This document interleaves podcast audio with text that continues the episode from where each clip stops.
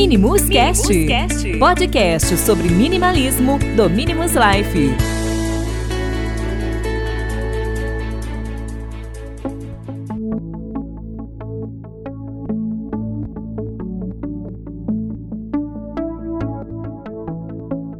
Olá pessoal, sejam bem-vindos a mais um episódio do Minimus Cast.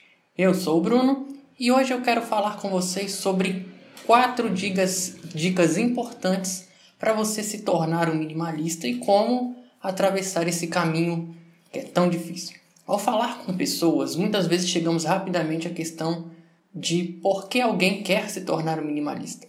Uma vez que as pessoas entendem o, o nosso conceito, alguns é, provavelmente perguntarão como poderiam começar a sua jornada no minimalismo. O minimalismo ele é muito individual e há várias maneiras pelas quais as pessoas começam a sua jornada.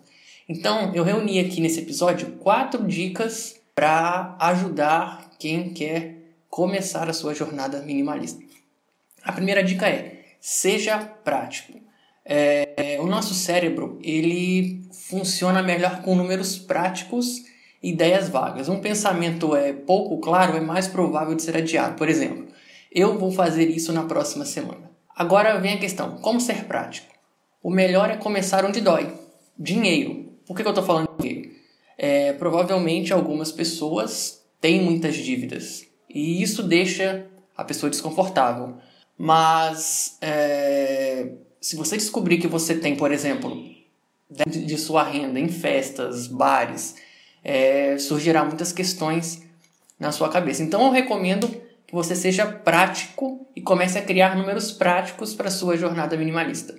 O, segu o segundo tópico é peça ajuda para se tornar minimalista. É, o minimalismo ele não consiste apenas em distrair, em se livrar das coisas. É um estado mental, principalmente outras pessoas de comunidades na internet, porque isso vai tornar a sua experiência mais fácil. A terceira dica é faça o minimalismo ser divertido. Esteja ciente de que você não está iniciando uma jornada na renúncia. Pode ser um pouco difícil às vezes é, descobrir uma verdade desconfortável, mas fique tranquilo, isso vai ser divertido, eu garanto. O minimalismo é basicamente como ir à academia. No início é um pouco irritante e dói, eu particularmente tenho um horror à academia. É, nada pior do que o terceiro dia após a primeira sessão de treino. Mas você tem que ser corajoso e se manter forte. Eventualmente, você vai começar a se sentir mais forte, mais saudável, é quando o progresso se torna evidente. Sua jornada no minimalismo vai começar com turbulências, mas tenha em mente que você está embarcando em uma viagem magnífica que vai mudar significativamente a sua vida.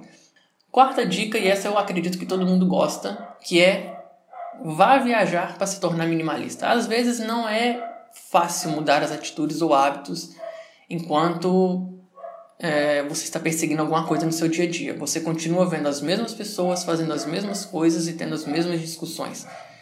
Viajar coloca você em uma nova estrutura. Isso afasta de seus arredores, hábitos e principalmente da sua zona de conforto. Isso tornará muito mais fácil repensar e reconsiderar as coisas. É, não prego é, viajar como sendo um princípio minimalista, mas de fato, todo mundo deve viajar, todo mundo deve é, sair de vez em quando, o quanto possível, e conhecer novas culturas, novas pessoas. Porque cada viagem também é uma jornada dentro de você. Você também pode colher o fruto desses benefícios. E há mais do que uma maneira de chegar lá.